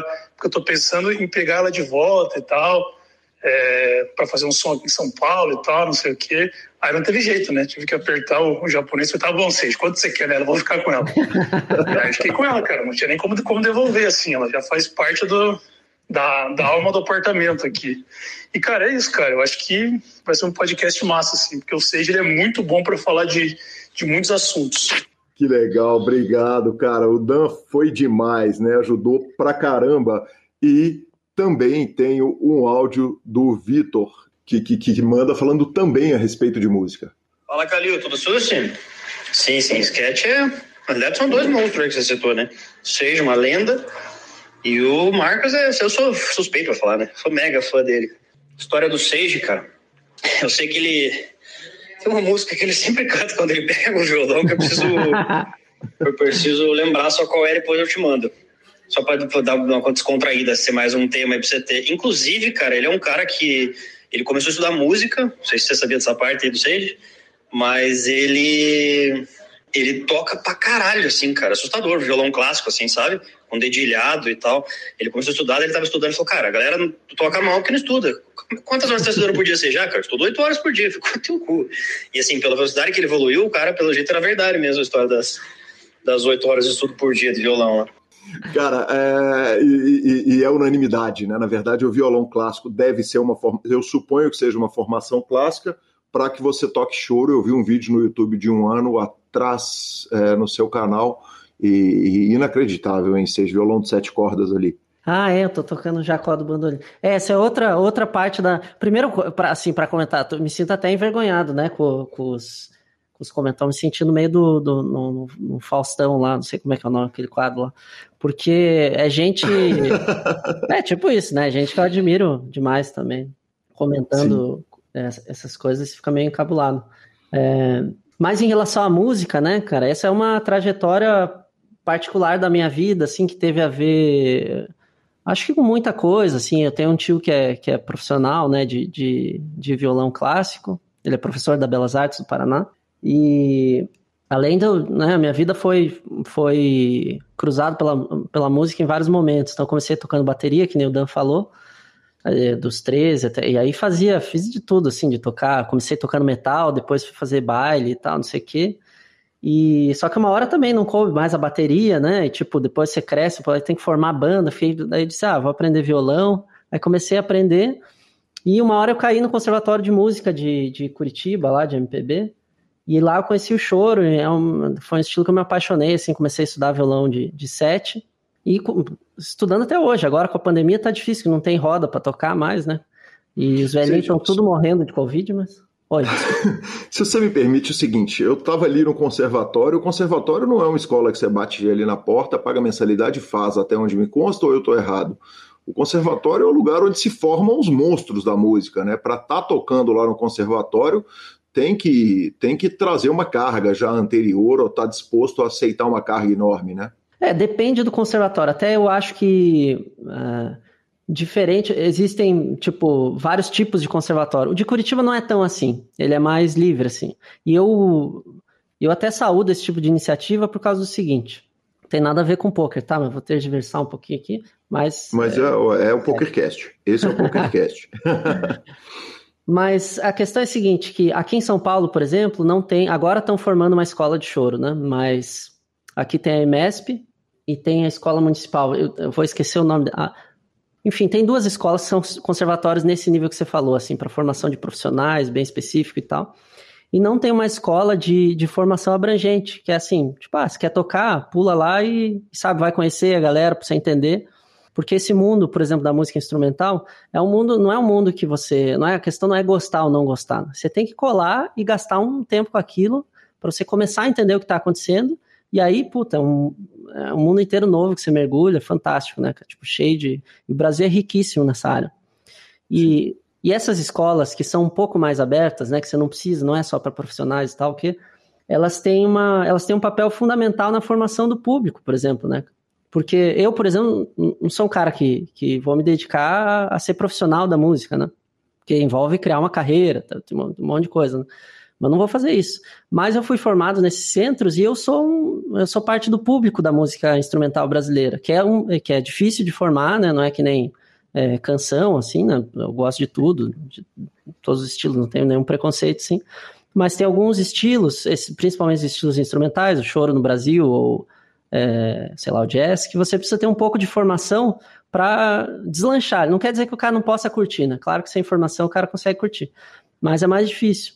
Então essas escolas têm esse papel importantíssimo, assim. É que nem no poker tem, né? Tipo, tem gente que vai ser recreativo e esse pessoal, é, se não for mais importante os profissionais, é, né, é tão importante quanto. E na música acontece o mesmo processo. Tem exagero no áudio do Vitor quando ele fala que você disse que os caras às vezes não, não evoluem no instrumento porque não estudam e que você pegou para grindar oito horas por dia de violão? Tem um pouco, acho que oito horas, oito horas eu nunca consegui, senão não conseguiria estudar o resto, né? Mas uh, acho que faz parte, eh, como eu falei, né, reafirmando aquilo que eu falei antes, acho que uma uhum. parte importantíssima disso, disso tudo é, acho que as minhas escolhas, é como assim, eu escolho algumas coisas para estudar na vida e aquilo eu vou vou a fundo, entendeu? Essa é a minha é a minha escolha de vida, no fim das contas. Aonde eu quero gastar tempo, como eu falei, é naquilo que eu esteja presente e fazendo, tentando fazer da melhor forma.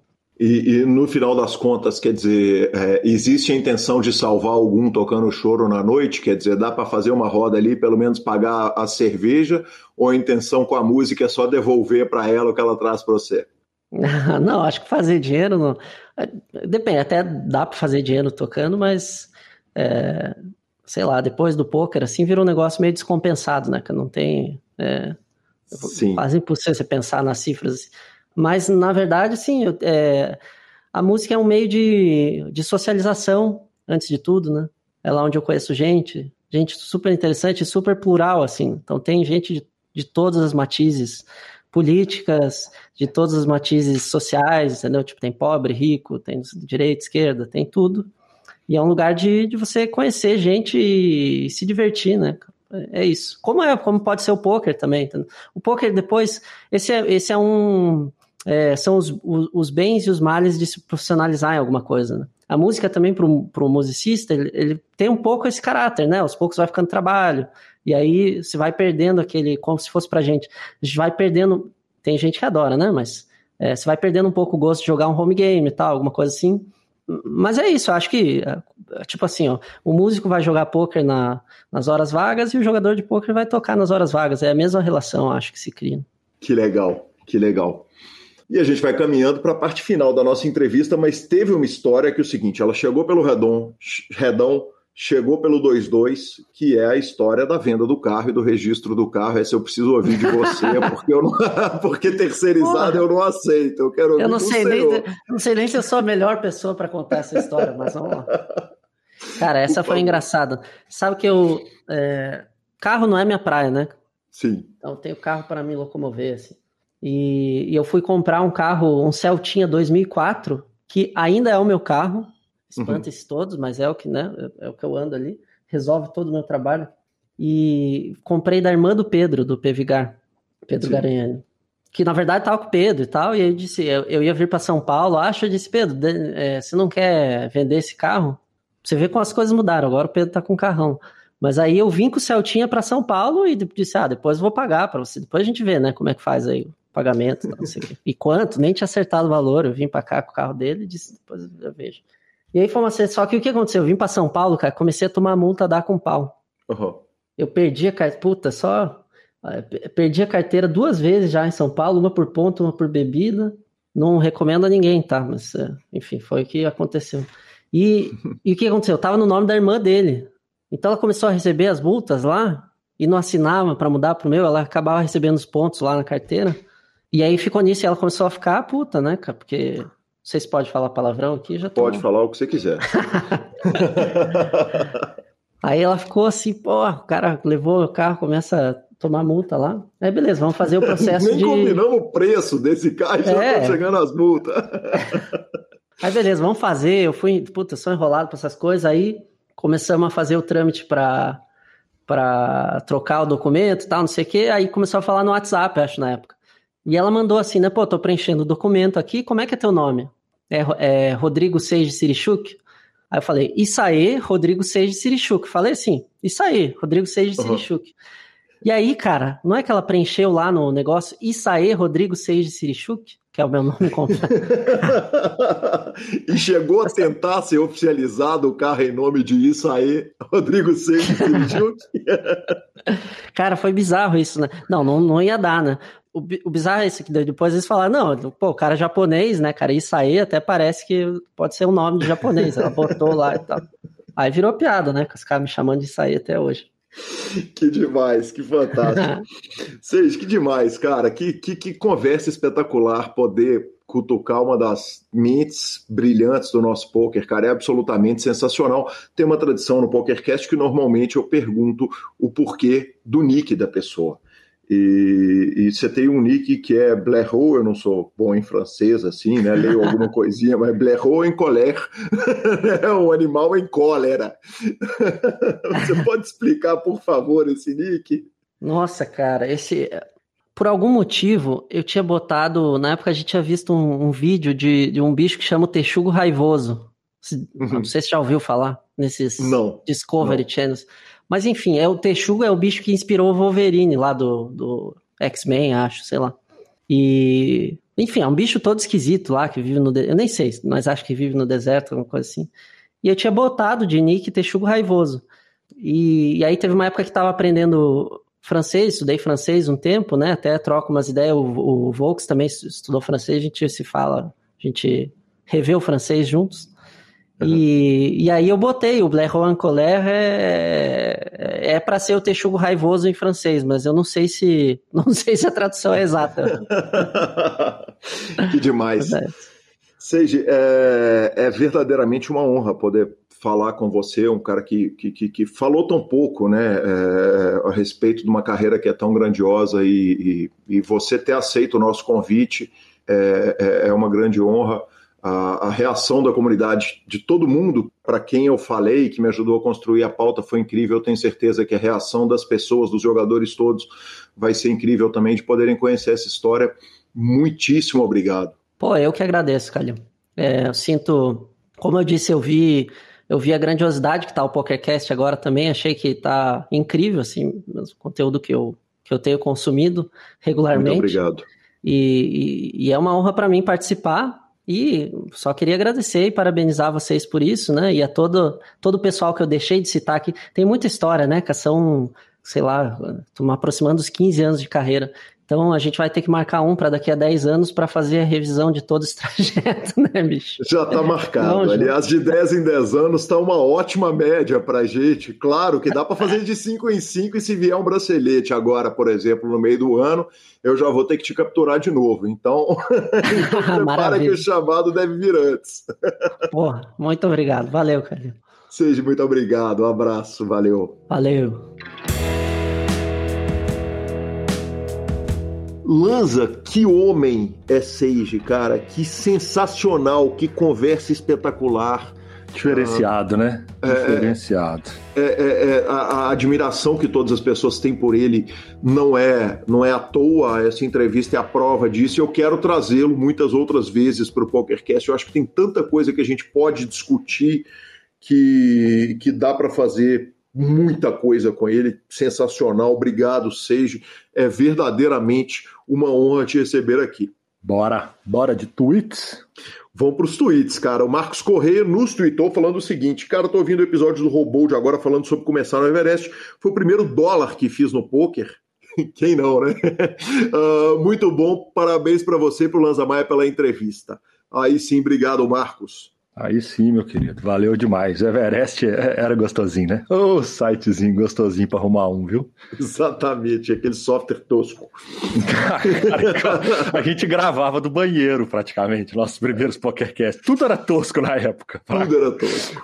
Pô, tá louco. Redes sociais. Antes ficamos com a palavra de Gustavo Eronville do Poker for Fun. Olá, jogador. Eu sou Gustavo Eronville e organizo os melhores home games da internet. Eu tô aqui para apresentar a vocês essa super novidade, o Poker for Fun. O Poker for Fun é um clube exclusivamente dedicado aos jogadores recreativos de poker. Nosso foco é ser um ambiente leve e descontraído para que você possa jogar com outros jogadores não profissionais enquanto se diverte e aprende o jogo. Para conhecer nossos termos e condições, me chama no WhatsApp 31 9 9928 2881.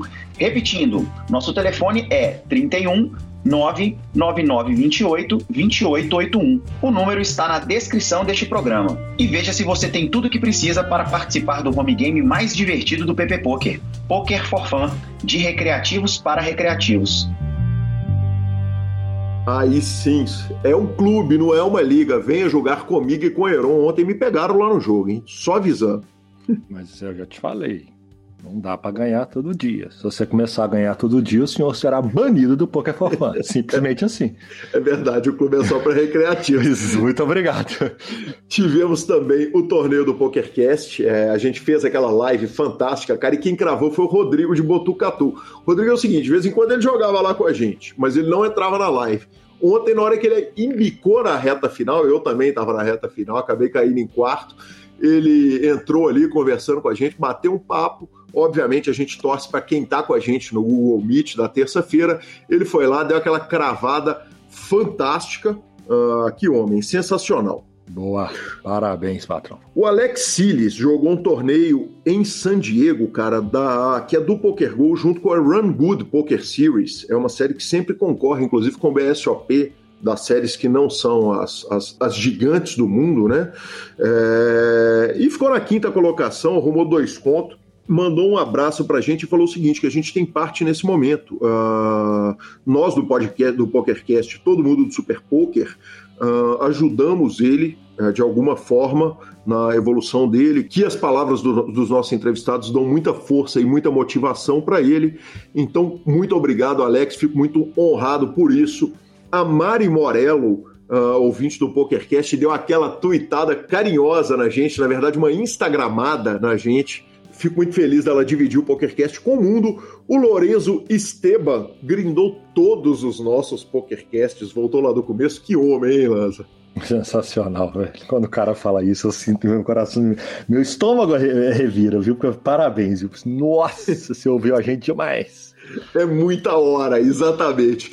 E Ricardo Chileigo uh, mandou uma sugestão para o PokerCast. A gente procurar informações de como está o poker na América Latina e também informações sobre a lei dos cassinos. Cara, eu quero trazer o Federal. O Federal estava marcado para vir ao PokerCast. Eu ia fazer com ele pessoalmente quando o BSOP foi cancelado.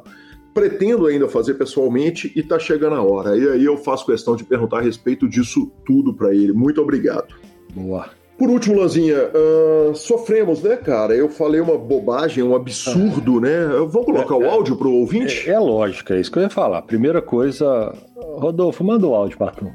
E comecei a ouvir, ouvir, ouvir, e ou eu tava ouvindo podcast de poker ou eu tava jogando online, na época eu ainda era casado, com o Lanza, que hoje é apresentador do PokerCast comigo Uhum. e é, apresen- apresentou comigo o primeiro podcast lá em 2008. É isso aí, Lanza. Então, aparentemente, cara, eu não posso nem negar, porque não tem montagem no áudio, o vídeo tá lá pra comprovar.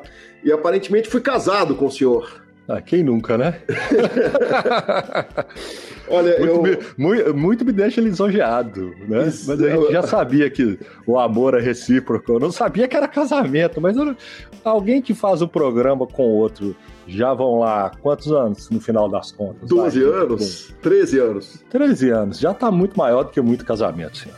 Exatamente, cara. Minha amiga Flávia, a doutora Flávia, inclusive, eh, me mandou uma mensagem rindo e, e falando que ficou com ciúme do casamento. Eu falei: olha, meu casamento com o Lanza, ele é. Como muitos casamentos, com muito amor e sem sexo. Minha nossa Ai, que demais. Que demais. O bullying Quando eu acho que não pesado. pode piorar, piora. Exatamente, o bullying foi pesado e eu tenho sofrido muito. Espero que o senhor também. E desculpa, Lanza, desculpa por ter te submetido ao bullying eterno. Ah, eu sou casado com a Gabi. Ela já me submete a bullying eterno. O senhor, então, pelo Verdade. jeito, foi meu ex-marido, tá tudo certo. Tá tudo em casa, sensacional. Sorteamos 20 reais na Pay for Fun e diversos jogadores já receberam os 20 reais em suas contas. São eles, e aí Rodolfo pode até acelerar a voz aqui da gente, se ele quiser, ou de, de uma forma que, que, que, que o ouvinte consiga entender. Diogo Valadão, Thiago Barbosa, Alexandre Noara, Milton Rosa, Jackson Alves, Douglas Robold, Vinícius Lima, Alex Siles, Juliano Moura, ah, Lucas Matiota, Marcelo Sabarense, Alexandre Arguello, Guilherme Schelveben, Jefferson Cussolin, Renato Parreira, Eduardo Lima e Lucas Vanzella ganharam os 20 reais, as contas já estavam todas ok lá no Pay for Fun. E foram dois sorteios, né? na verdade, 20 para a turma que se inscreveu, mais 10 para a turma que estava no grupo do PokerCast. Então, do grupo lá, praticamente todo mundo que se inscreveu acabou levando o prêmio e não estão com suas contas aprovadas ainda os seguintes jogadores. Então, manda lá o documento e nos avise para que eu possa mandar os 20 reais. Daniel Mota, Wellington Cruz, Flávio Del Valle, que homem, Carmo Rodrigues, Lorenzo Esteban, Bruno Machala, Richard Salgueiro, Sebastião Vassol, Diego Pelé, Anderson Santos, José Bonifácio, Alencar Cardoso e Rodolfo Cavinato. Então esses foram os jogadores que ganharam, mas eu ainda não consegui mandar os 20 reais. Me ajudem, turma. Mandem os documentos lá na Pay for Fun, que além de vocês contarem com esse serviço maravilhoso deles, vocês ainda receberão 20 reais. Boa. Bora finalização? Finalização desse longuíssimo programa, superpoker.com.br, tudo sobre poker no Brasil e no mundo, na aba de clubes, a guia de clubes do Brasil, na aba de vídeos e no YouTube, transmissões ao vivo dos maiores torneios de poker no mundo, análises técnicas, programas de humor e entrevistas icônicas. Revistaflop.com.br, a sua revista de poker, e mibilisca.com, cobertura mão a mão de torneios pelo Brasil e pelo mundo. Dica cultural. Duas dicas, Lanza. Eu ouvi um negócio no podcast Piada Interna que eu acho que eu vou assumir pra nós, cara. A gente sempre falou que quando a gente assiste um filme por vias duvidosas, o filme caiu do caminhão, né? Tradicional. Caiu, caiu. É sempre assim que acontece, na verdade. Caiu do caminhão de DVD, exatamente. Aliás, é, é, essa expressão foi criada pelo podcast Decréptos. Eu adotei aqui no PokerCast. Mas aí, cara, Ari Aguiar e Sérgio Prado deram uma ótima ideia. Então, os dois filmes dessa semana, eles não caíram do caminhão, não. Eu assisti no avião. Sabe? Aí sim. É verdade. Liberado. assisti no avião, cara. É, é, eles, eles não sa- eles não saíram no Brasil, nenhum dos dois. Mas, mas na viagem que eu fiz essa semana, eu assisti The Crime of the Century, um documentário da HBO e do Washington Post sobre a crise de, do, do ópio, dos remédios derivados de ópio nos Estados Unidos, que já matou mais de meio milhão de pessoas.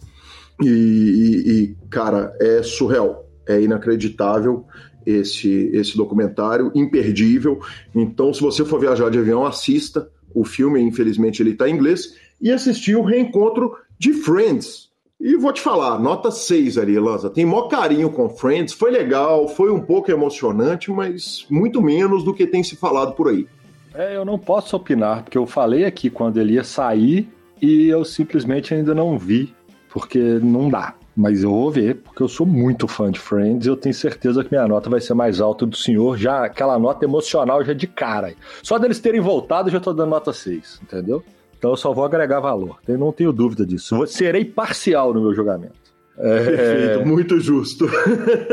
Mas, para quem não tem a sorte de estar tá pegando avião na pandemia ou de ter uma ladeira subindo do lado da sua casa onde caem DVDs, e, e diga-se de passagem, é muito curioso, porque eu morava numa rua que caíam coisas dos caminhões, cerveja, refrigerante, era muito comum na, na rua Costa Monteiro, no bairro Sagrada Família, antigamente.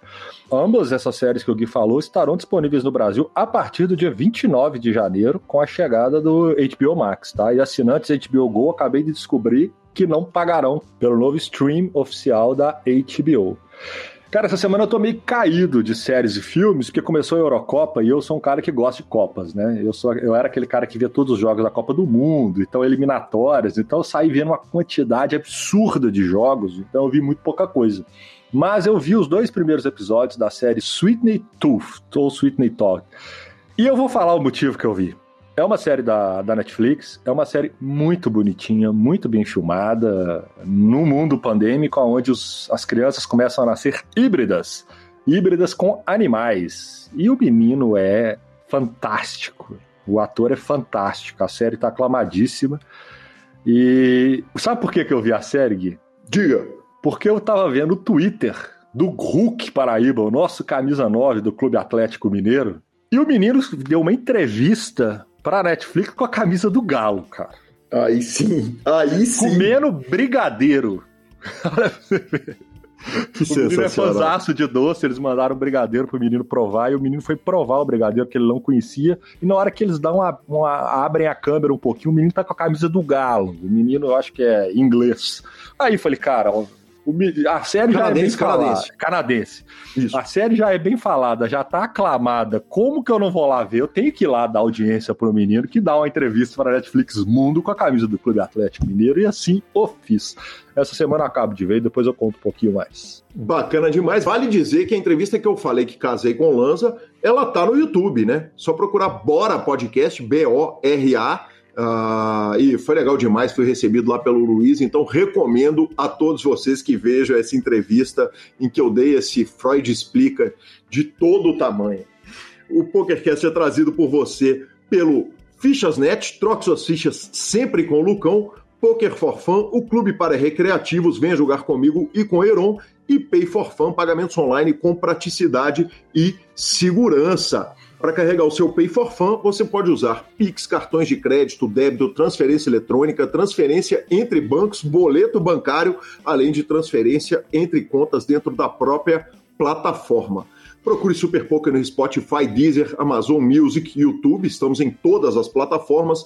Nos indique, nos dê cinco estrelas. E a edição é do fantástico Rodolfo Vidal. Um grande abraço a todos e até a próxima semana. Valeu. If you're lying game, oh, I tell I'm your man. You win some, lose some, it's all the same to me. Legends to